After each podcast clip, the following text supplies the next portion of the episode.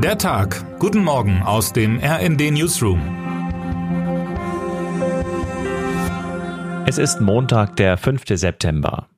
Mit großen Worten kündigte Justizminister Marco Buschmann das neue Entlastungspaket der Ampel an.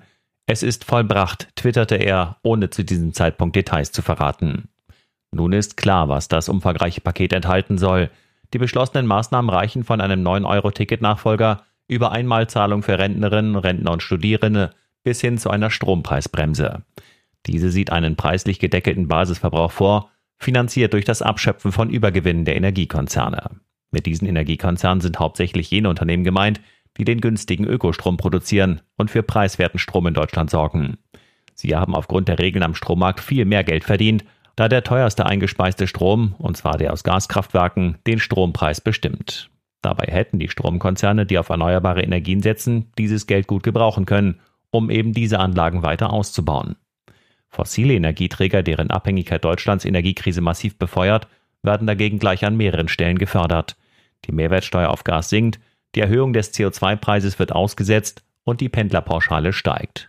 Es sei ein zu starker Fokus auf fossile Energien, kritisierte Energieökonomin Claudia Kempfert und Ökonom Marcel Fratscher, beide vom Deutschen Institut für Wirtschaftsforschung, spricht von einem katastrophalen Signal für den Klimaschutz. Der größte Verlierer des Entlastungspakets ist das Klima. Es sei bitter, dass der CO2-Preis später erhöht wird und alle wüssten, was das für das Klima bedeutet, kommentiert Christina Dunz aus unserem RD Hauptstadtbüro.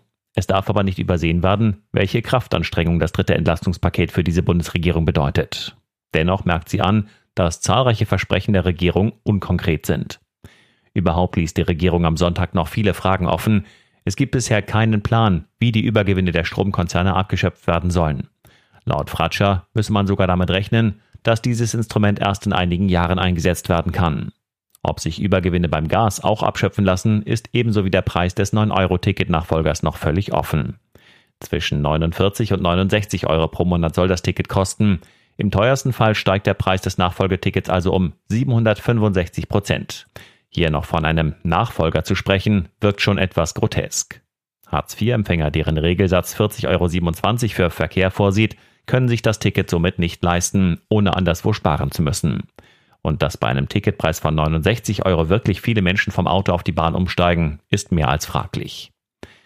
1,5 Milliarden Euro aus dem 65 Milliarden Euro schweren Paket hat die Regierung nun für das neue Ticket eingeplant.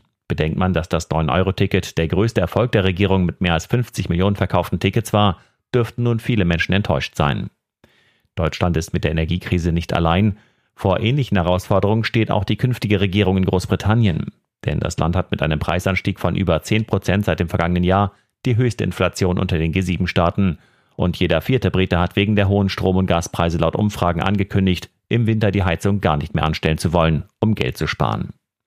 Heute entscheidet sich, wer die Krise in Großbritannien in den nächsten Monaten und Jahren bekämpfen muss. Alles deutet auf die 47-jährige Liz Truss hin.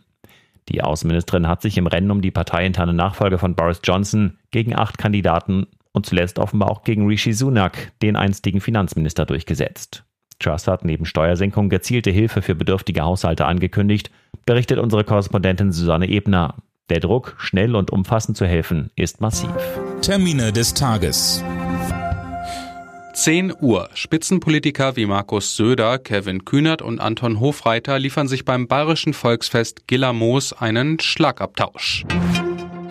13.30 Uhr. Beginn des Prozesses zum islamistischen Terroranschlag von Nizza mit 86 Toten. Was heute wichtig wird. Als am 26. August 1972 die Olympischen Sommerspiele in München eröffnet werden, ist die Stimmung fröhlich. Zehn Tage später herrscht blankes Entsetzen. Am 5. September um 4.55 Uhr fallen palästinensische Terroristen in die Unterkunft der israelischen Mannschaft im Olympiadorf ein. Sie erschießen zwei Athleten und nehmen neun Geiseln. Eine Horrortat, die erst spät in der Nacht in einem Blutbad endet, bei dem die neun Geiseln und ein Polizist sterben. 50 Jahre nach dem Olympia-Attentat von 1972 findet heute auf dem Fliegerhorst Fürstenfeldbruck eine Gedenkfeier statt. Erwartet werden Hinterbliebene der Opfer sowie Israels Staatspräsident Itzhak Herzog und Bundespräsident Frank-Walter Steinmeier. Und damit wünschen wir Ihnen einen guten Start in den Tag. Text Sven Christian Schulz, Am Mikrofon Dennis Braun und Sönke Röhling. Mit rnd.de, der Webseite des Redaktionsnetzwerks Deutschland, halten wir Sie durchgehend auf dem neuesten Stand. Alle Artikel aus diesem Newsletter finden Sie immer auf rnd.de slash der Tag.